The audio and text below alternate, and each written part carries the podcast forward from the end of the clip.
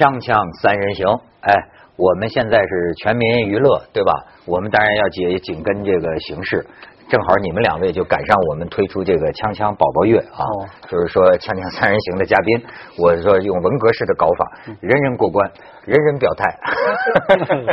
我不信转发了一个帖子，哇，很多人以以为是我写的，很多人我从来没这么火过，关就是任何帖子没这么火过，所以什么帖子？我就是宝宝的帖子呀，所以。今天你提的，您这是研究艺术史的，您怎么有兴趣转发一个王宝强的帖子？你为什么这个帖子你要转发？什么吸引了你？倒不是别的，我是觉得实际上是一个社会的问题，还不是一个王宝强的问题，也不是一个娱乐的问题，而是一个社大家看到这个社会的差别。王宝强作为一个非常普通的草根。阶层通过无论怎么样的手段奋斗啊，怎么努力啊，最后达到这一步，突然出现问题了。人人都在看，有的人是看热闹，有的人是看笑话，有的人是掀开一个缝看人家怎么生活，有的人是看这个草根上来了之后，他还是不是带点草根习气？所以各种各各种各样的看。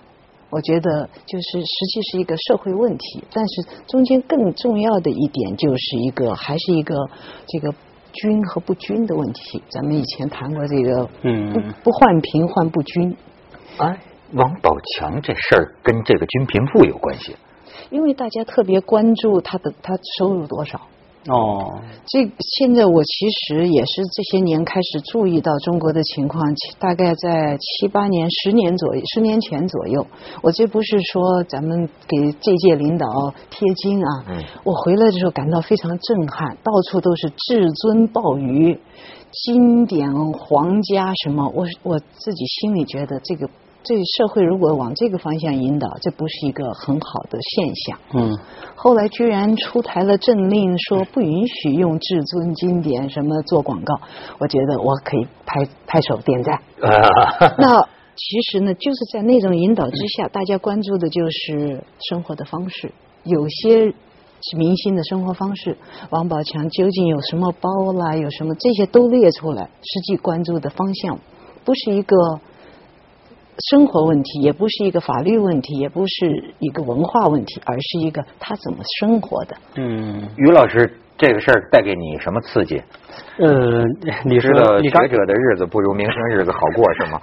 你说的这个人人要表态，我觉得这个确实好像人确实都没有过了这一关。我在那个南国书香节的时候讲我那个一个人的世界史，开场白就是把王宝强这个事儿当做一个例子。为什么？因为因为当时很多人也很关注这个现象，我就说一个人跟这个世界的距离有多大，有多大，他能不能立得住？比如说他已经站在世界舞台上了，他是个成年人，但是他他在大家看来，如果是个是个孩子的心智，孩子的表现，那不就是一个闹剧，可能也是个悲剧。你觉得王宝强选择公之于众，这是有点耍孩子脾气？对，或者说他。他不成熟，他可能是听别人说了之后，才觉得哦，这个事儿我应该公开的搞一下。可是还有人说都是高手团队指点，说这是全胜之局。对，但是你知道，你还说有意思。嗯，这个李天一当年有个律师，嗯，这个律师呢最近在微博上也招骂，为什么呢？因为他在微博中发文呢，怒斥王宝强缺德。嗯，呃，你们听听他的理据哈，他说呢，王宝强没有道德底线。他在博文中写道：“离婚属于个人隐私，王宝强作为公众人物，公布妻子出轨的行为，无论在社会道德层面还是法律层面。”都欠妥。他说呢，这个首先曝出轨是捕风捉影，这毕竟法院还没有呃证实嘛，对吧？对。他属于家庭内部矛盾，应该在家庭范围内解决。呃，再有一点呢，就是公开出轨行为传递了一种错误的婚姻价值观，就是，然后呢，就说。这个事件多日占据新闻头条，公众讨论热度不减，而拼搏的奥运健儿等重要新闻被忽视。从法律层面分析，通过声明，公众主要接收到的讯息是王宝强是受害者，而马蓉是过错方。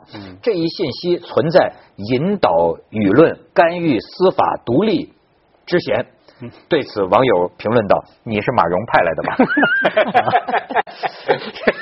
这个事儿，这种都这种什么都怀疑的心态，就在网上很明确。对对，我觉得现在是大家看热闹啊，都也都像个小孩一样，都去看热闹去了。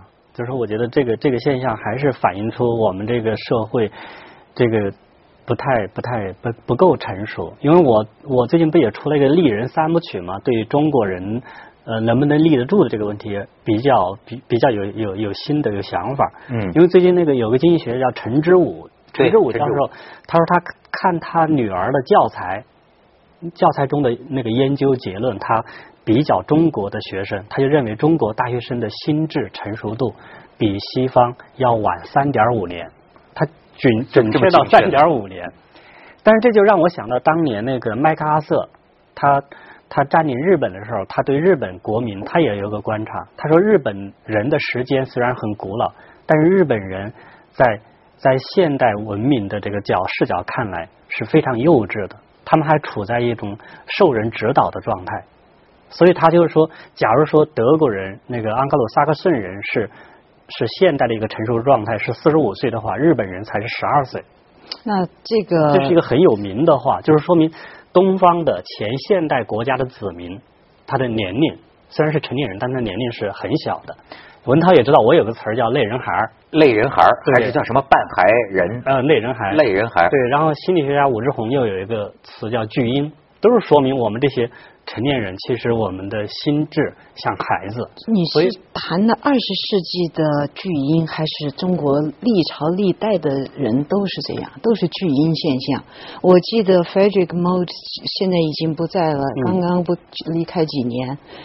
啊、他是普林斯顿大学的一直教中国美术史的老师，嗯啊，不是中国美，中国历史的老师。他有一句名言叫“中国两千年原地踏步”。是的，是的，这个两千年原地踏步可以说明两个问题，一个问题就是两千年已经走到那儿了，前面历史发展没有人比我走得更快，我就站在这儿在琢磨怎么走，这是一个说法。嗯二是别人都走了，我还站在那儿不动，我不知道他指的是哪一个。如果是我在别人前面，当然他指的就是早期我们早快一点，嗯后来西方发展了，我们还在那原地踏步，这是一个社会现象。和当代的巨婴，我想应该分成两个不同的历史时期来看。就是从啊，就是我刚才讲的是从前现代的角度，就是说我们东方社会的几个国家的那个国民，他的这种心智状态是处于处于一个不成熟的。你看，我们都知道启蒙运动，康德他有个很有名的词叫什么是启蒙？启蒙就是让人摆脱自己的不成熟状态。所谓的不成熟，就不经别人的指导，就不敢运用自己的理智。就是我有时候都是这样我有时候我们谈有些话题啊，嗯。嗯我会想起你当时说的这个一个概念，嗯。就是你看少数中国游客，比如说 他比如说到了那个看樱花的时候啊，嗯。我就发现他们的谴责，其实我就觉得好可爱，嗯。我就觉得哎。我觉得像孩子，是的。你知道吗？一放进了公园啊，噌就上了树了。然后另一个呢，哗就摇着这个樱花树的枝子，他要制造那个花语对照相。对，哎，这我觉得像孩子。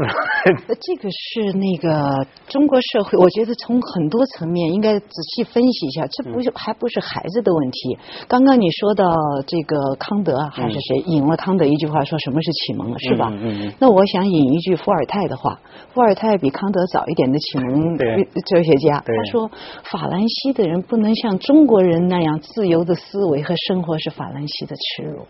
就究竟谁是启蒙？就这个，我们追究一下我早期的我我。明白你说的意思。伏尔泰他当年他对中国他是有一种有一种想象，有一种有一种信用我们话信息不够对称的想象。嗯，因为伏尔泰之后的法国的那些知识精英，他其实对中国已经说的很负面了，比如说包括孟德斯鸠这些人已经很负面了，所以他们是信息不对称的。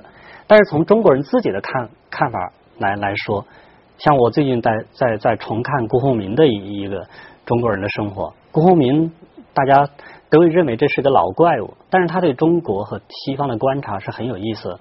他也说中国人的心灵就是刚才文涛说的是个孩子式的心灵，但是他是赞美的，他认为这是了不起的。对，他说我们既有孩子式的心灵，我们又有成年人的智慧，这是他的说法。哎，所以你讲的这个很有意思，嗯。就是我最近也看到一篇，好像是一个叫许继林的学者写的这么一个文章，嗯，他他其实是讲今天这个世界上面临的危机，就是说，呃，不是说这个这个苏联解体以后，好像有一个历史学者叫福山，嗯。哎，他充满乐观的这个宣布，就是历史到这儿到此终结了以后没有什么冲突冷战了对，一切全世界将向着自由民主的方向。对走走向越来越越好，可是结果发现呢，他不如他的老师亨廷顿亨廷顿嗯看得深远。亨廷顿说呀，接下来就是文明的冲突。冲突和矛盾。所以你看，我在这里边学会了一个概念，他就说啊，一方面呢，你以什么标准？比如说，哎，我觉得这民族太幼稚了，我觉得那民族没长大。你是站在哪儿呢？他就是所谓，比如说一个世俗化。对。所谓世俗化呢，就是指的就是说，我们呐政教分离，嗯。我们人类不再拿这个上帝、耶稣、释迦牟尼来当成指导一切的，就是人的生活，就所谓人文主义，嗯。是一个现实理性的考虑。这就叫世俗化，又伴随着一个全球化，好像感觉西方得了势，似乎我们现在都过着越来越像西方人的生活。可是他就说呢，与此同时，其实呢，越是世俗化，你越是离开了神，对，但是你会发现，这种保保守的宗教原教旨主义的这个人们对他的需求啊，嗯似乎也是水涨船高，嗯甚至有越来越极端的倾向，对形成对决。嗯咱们先去下广告，锵锵三人行，广告之后见。这两位老师真是体现了我们节目的水平，愣从王宝强拔高到孟德斯鸠都揪出来了。呃我然后呢，再想再谈一下这个社会的阶层，社会阶层和阶层之间的这种流动性。嗯，那从王宝强你看到这个社会流动的可能性，所以呢，再回到启蒙运动，启蒙运动之后，西方慢慢之后慢慢形成的所谓的公务员制，前一些年我们引进的，实际它是什么呢？它还是科举制。是的，这科举又回到这儿，究竟谁是心智不全，谁是孩子？其实就像文涛你说的一样，它是按照不同的文明标准、不同的文明习惯，在你不同的文化环境里，你去衡量别人。嗯，不够幼，不够像我这样做事的方式，所以你是幼稚。用“幼稚”这个词比较委婉的批评了别人。是的，如果你要说这个是太野蛮，其实幼稚和野蛮就差一步。嗯，只是稍微文明的一种说法，仍然是一种文明之间的歧视。这个在我觉得也不能算文明之间歧视，因为中国人啊，特别是现在中国的年轻人，他看，我就举一个现象，看剧，他为什么爱看美剧，不应该看不不爱看国产的？因为美剧里面，你看那个美国人的那种家庭，美国人的公司，他对人的那种态度，他还是把你当人看。有的人说是把你当成年人看，就是把孩子也当个成人看。其实从我的角度，我说不是把孩子当成人看，而是说把孩子当一个独立的人、有人格的人来看。哎呦，你讲的太好了！因为最近呢，我正跟一些个这个呃八零后、九零后的年轻人呢聊他们的父母亲，我才觉得啊，嗯怎么现在中国这个父母亲这么样的糟糕啊？当然，在他们的父母亲眼里，他们这个孩九零后的孩子太糟糕了，对就是说，哎。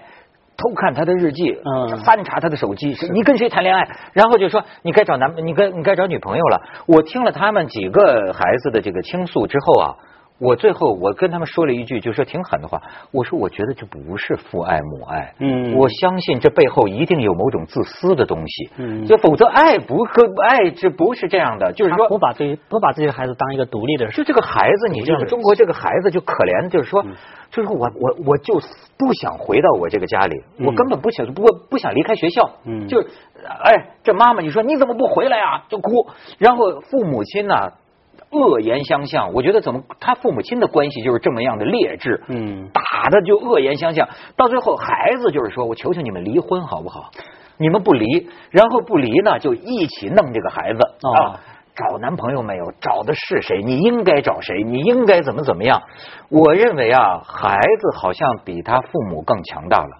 就是嗯他的父母看上去像是需要心理救助的人，你知道吗？他他把孩子当垃圾桶，文涛，我觉得是九零后的孩子愿意说出来了，要不然咱们历史上就不会有《茶花女》这个小说，嗯就不会有这个歌曲。如果父母都不干涉的话，西方的父母如果西方的父母都不会干涉，前些年就不会出一个电影叫《Notebook》，中文翻译成什么我不知道。一对一个有钱的女孩子爱上了一个农村的男孩子，父母不愿意就把女孩子带走了。接着很多年之后，他们遇上了。这么一个故事，肯定这都是人类的共性。其实究深了，仍然还是一个阶层问题。那你觉得，比如说您在美国生活多年，你觉得这个他这个美国人的父母亲干预孩子，有像咱们这样吗？可能也有这么厉害的，也有更厉害的，也有不管呃不闻不问的，跟中国一样，什么样的家庭都有，人之常情。偷偷看孩子手机，有偷看孩子日记，偷看孩子的邮件，偷跟鬼鬼祟祟跟着孩子，这都都见过，都听过。那就是他，你你就把你就认为就是。中西方差不多，差不多一样的。所以你看，经常会有人问我，西方是你孩子过了十八岁吗？你们还管吗？我说有美国和加拿大有规定，只要你孩子在本科念大学，父母有法律义务承担他的，除非你完全没有能力。对中国的父母也是说啊，这是这个吵到最后就是说，哎。你现在你花钱你找我 啊，你还不接受我管？对，这是哪家的道理？对，这是两个概念。今天我觉得我们今天谈的是两个两个概念，一个是说启蒙运动曾经说过人是目的，但是另外一个启蒙运动中也有一句口号，人是社会关系的总和。对，就是这两个平衡点我们没有找着。我们一方面说人是目的的时候，都要追求个人的那个那个独立自主，个人的至高无上。我们忘了这个人，他是在家庭、在社会、在亲友这个圈子里面。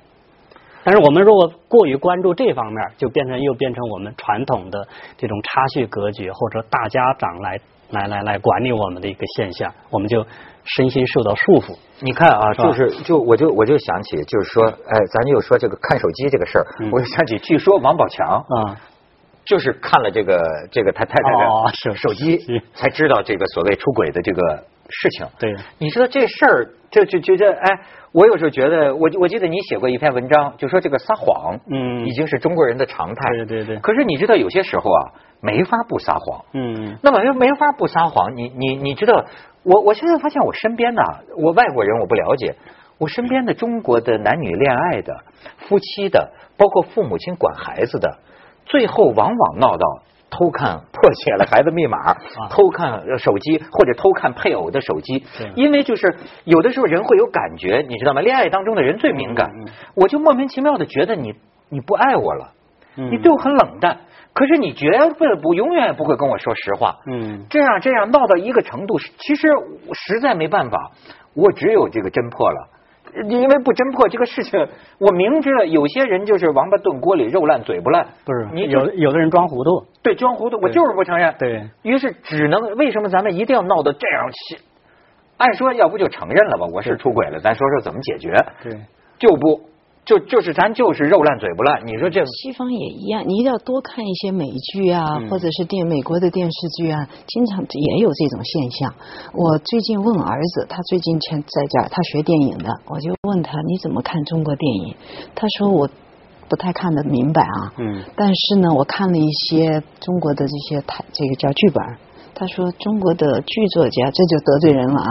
好像跟美国剧作家的这个剧本的台词、台词上写法完全不一样，差异很大，差异很大。美国的怎么不一样？具体就是每一个写美国的剧本，你看他的他都有套路的。嗯嗯，比如那个《欲望街车》，那个是典经典的，是吧？嗯，你看他怎么写人的动作、肢体动作，不光是对话，人的肢体动作、眼神都跟这个语言对着，他就。”塑造了一个完整的形象，这两者能对到一起，这在美国剧学学剧作的早就是一个套路，告诉你怎么做。我们还在摸索阶段，这个毕竟是一个对我们是个新的语言，所以经常是假惺惺的，经常是假惺惺的。第二，美剧里面不由自主的潜移默化的宣传了美国价值、美国精神。你看每一个。嗯，基本上都是这样。而中国的这个价值观念从来是不贯穿的，因为我们有四五个价值观念，一个是哪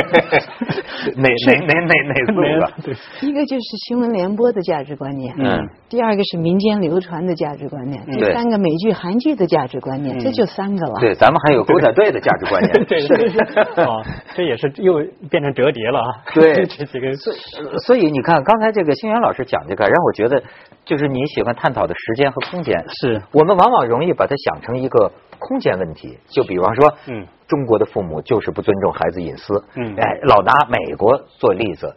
现在看来，就正如有些时候人们讲啊，就是说，比如说新疆问题也好，或者什么民族问题也好，嗯实际上它不是一个空间问题，也可能是个时间问题，就所谓现代化、前现代化和共同走入现代化。这个这个时间时代性的一个，就是我们说的时差，我们是有时差的。哎，你像你像那个网网上有一篇很有名的文章，你看过吗？是吧？我我只我必须通过十八年的努力才能坐在一起跟你喝咖啡，哎这就是一个时差嘛。我是一个本来是一个内地的孩子，我要跟一个上海的一个时髦的一个一个现代的女孩坐在一起喝咖啡，我要经过十八年，一个空间变成一个时间概念了，转换成时间，也就是说，内地的孩子他的生生活方式跟上海的这个生活方式虽然是一个空间的不同，但是他通过时间来解决。所以就像是说，一个凤凰男 要经历过像王宝强这样的多年奋斗，是才能跟美女在一起，对还被出轨。锵锵三人行，广告之后见。所以你看，咱们那天谈这个郝景芳获雨果奖的这个科幻小说啊，叫《北京折叠》，对其实就讲到这个，我老觉得，比如说古代社会有些理想，好像可以解决今天社会的危机。比方说什么恐怖主义，你现在就明白什么全球化。老子说的“小国寡民，老死不相往来”，对吧？就没事儿。嗯甚至比如说，呃，《论语》里边讲什么呃，民可使由之，不可使知之。不透明。不透明。但是今天这些东西显然不切今天的实际了。嗯就是今天你我觉得很凹糟的一件事儿就是啊，贫富差距如此悬殊，可是互联网把一切变成了透明。是马云吃什么？王健林 是吧？先定一个小目标，挣一个亿，挣一个亿再说，大家都看得见对。你说这让人心里怎么能平呢？嗯但是你看，你仔细看看美国的电视新闻，其实巨富吃什么、穿什么还很少在电视上见到，不是特别多，偶尔会有。你看比尔盖茨的衣食住行，电视上、呃大众媒体上出现多少次？那他狗仔队不去那个，狗仔队有，但是不是很多。你这真的找到，你看到有几张照片，他在退休的时候离开办公室，开了一辆破的本田还是丰田车，呃，两个纸箱子，办公室的东西放在车上，是一个旧车，自己开走。这是你看到的他的形象，是刻意营造这么一个比尔盖茨的形象呢，还是这就是他的形实际形象？他家里面怎么样？去过的人有一些照片，没去过的人几乎仍然是一种不透明的神秘感。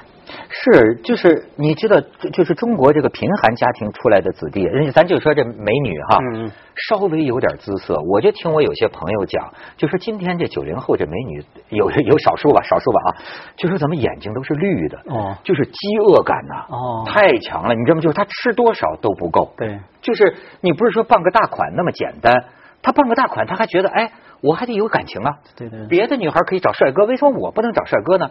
我找帅哥，我也要傍大款，我也要钱，我也要包包，我也要戒指，我也要尊重，我也要虚荣。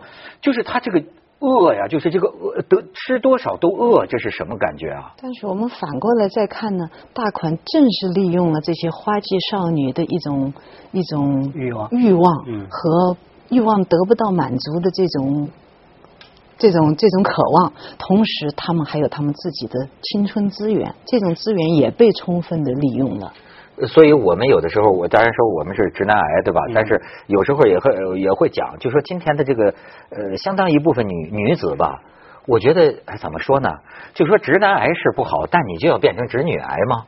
你明白吗？就是说，咱们这共同向成为更好的人，但是今天你就看到这个有些这个女孩子，她们就说就是这些大款们给惯的。嗯你比你比如说你你长得那么美，有时候我觉得可惜啊。嗯这么就是哎读读书，有些文化，有点气质气质，有些修养。是但是他们说根本就用不着，哦对吧？他只有一张脸，就有男人给他送钱，送什么大把的我。想问你，为什么在美国这样的地方，大学里面你看不见女孩子打扮成这种样子去上大学？